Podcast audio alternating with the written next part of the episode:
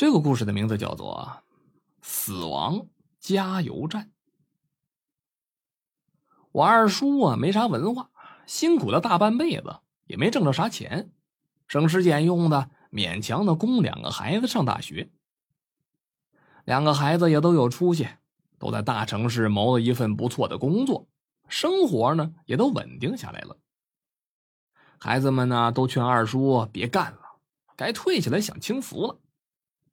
爸，你跟妈下个月就搬到我那住去，别在乡下吃苦了。可我二叔呢，那闲不下来的主，只要一闲下来呀，他那手脚就痒痒，还非得找点活干。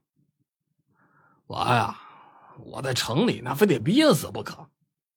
上回去住了一个月，差点给我憋出病来。你别看我二叔已经五十多岁的人了，啊，身子骨呢倒也硬朗。扛一袋水泥上楼下楼，那都不带喘气儿的。大家伙看劝他不听啊，那也就不再阻拦了，只是让他别再干那个体力活，谋个轻松一点的岗位得了。老头子，你要干活我不拦着你，可你得答应我，不能再去找那重体力的活了啊！话是这么说的。知道吗？说有这么一天呢，我回了乡下，我买了些营养品和水果去看望我二叔。可是，一看着人呢，当时吓了我一跳。二叔，你咋瘦成这样了？二叔原来呢身宽体壮，那身材也是魁梧，可是现在呢，看着躺在床上的他，体型小了一圈，深陷的眼睛也没了神采。灰暗色的脸就跟那老树皮似的，一看那就是病的不轻。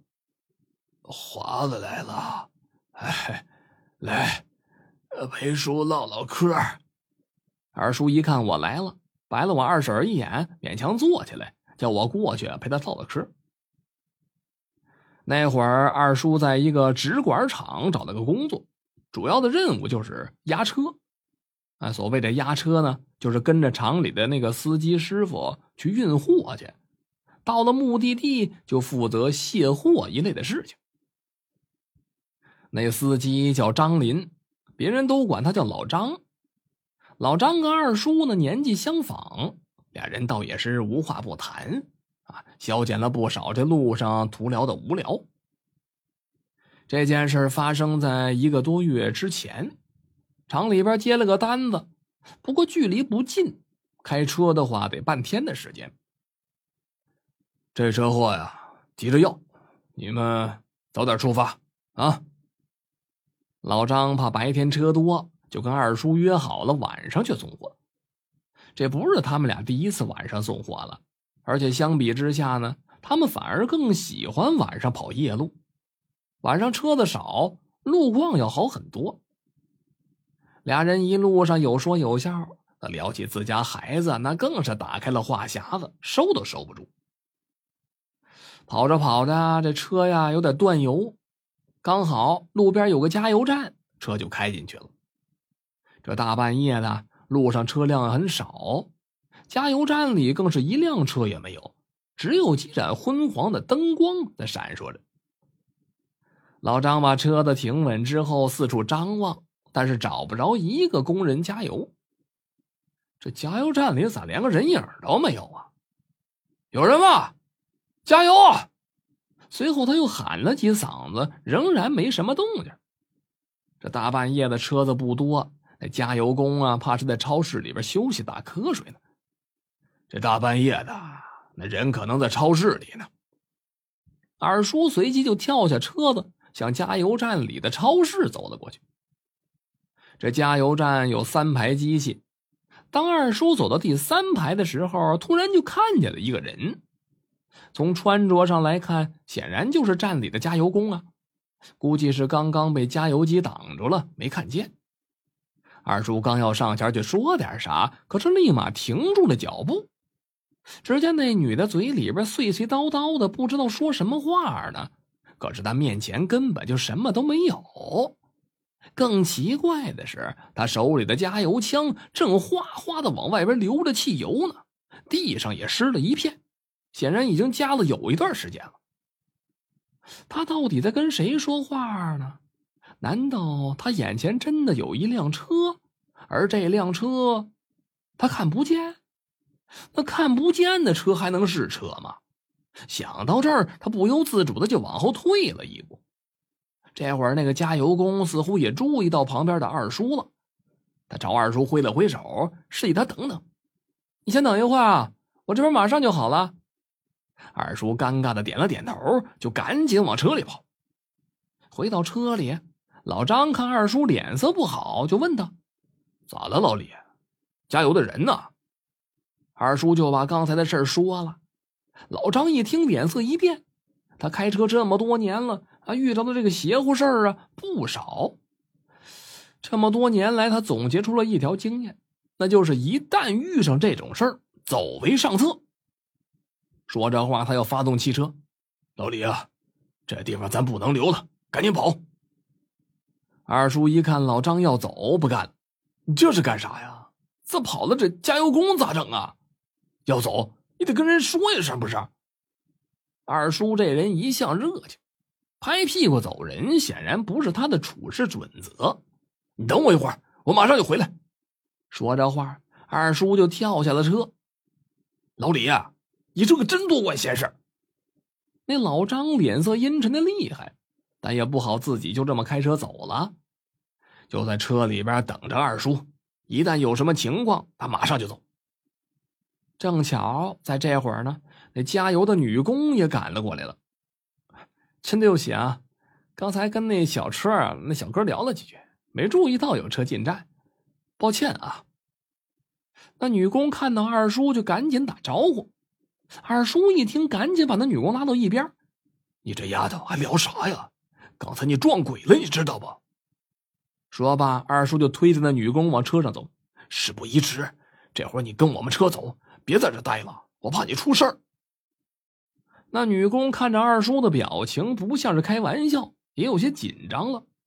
什么鬼不鬼的？你是说？我刚才加油的那辆车，你别开玩笑了啊！我刚还收了那车二百块钱呢。那女工就开始掏她的包，好像是在翻找什么。说这话，她掏出了包里的二百块钱。你看，两百块现金，她给。可是那一刹那，俩人都愣住了。那两张百元大钞变成了两张冥币。大哥，刚才难道我真的？那女人才意识到这个事情的严重性，额头上就开始冒汗了，那眼神也变得飘忽不定。随后，那女人把头转向二叔，眼神当中满是哀求：“大哥，咱进去查查监控去吧，出了这事我得给领导一交代呀。”“啊行，那姑娘你带路，咱进去瞧瞧。”二叔这人心软，而且自己也不信什么牛鬼蛇神的事儿。自己也想去求证一下，而查监控是最直接的求证方法了。说罢，他便朝着那加油站的监控室啊就走过去。等到走到那个楼道里边的时候，二叔脸色铁青啊，这汗珠子就从额头上下来了。因为刚刚在经过照明灯的时候，他看见这个女人没有影子。而那女人的双脚是悬浮在空中的，显得模糊不清。这时，那个女人察觉到二叔停住了脚步，她也停下来了，但是她并没有回头。她的声音也变得有些奇怪了，低沉了不少：“大哥，怎么不走了？监控室就在前面。”我去你奶奶的吧！电光火石之间，二叔回过神来了，说罢撒腿就往回跑。可背后传来一阵女人尖利的嘶吼声，说：“别走了，在这陪我吧。”二叔一边跑一边往后看呢，那个女人的脸已经完全变了。二叔也不敢再看了，他加紧了脚步，慢慢的拉开了和那女人的距离，而且很快就跑出了加油站的超市。快开车，快开车！他一口气跑到了车上，你坐好了。老张也没多问，他早就想离开这鬼地方了。马上转动车钥匙，发动了车子。老张是一踩油门，车子迅速的离开了加油站。说这车子开出好一阵去，二叔的气息才平稳了一点。他把刚才的经历跟那老张说了，老张也是惊出一身冷汗呐。你说，这这鬼也玩连环计这套？我看那女鬼，弄不好真不知道自己已经死了。二叔神色凝重，回想着刚才那些事儿，说罢，俩人陷入了沉默。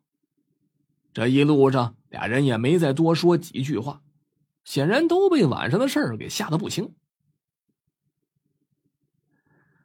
三天之后，老张跟二叔又去送货，只是这次啊改成白天了。下了高速，经过那天晚上那个加油站的时候，却惊愕的发现。那个加油站早就已经荒废了，而整个加油站到处都是被大火灼烧的痕迹。听路边的一个村民说，这个加油站半个月前给一个轿车加油的时候，忽然引发了火灾，爆炸了。一个正在加油的女员工和车里边的司机当场都被烧死了。在那之后，二叔莫名其妙的就病了，而且是一病不起。离开二叔家的时候，我特地关照二婶找个高人给二叔瞧瞧。二婶要不去找个高人给二叔看看吧？二婶也是颇为无奈。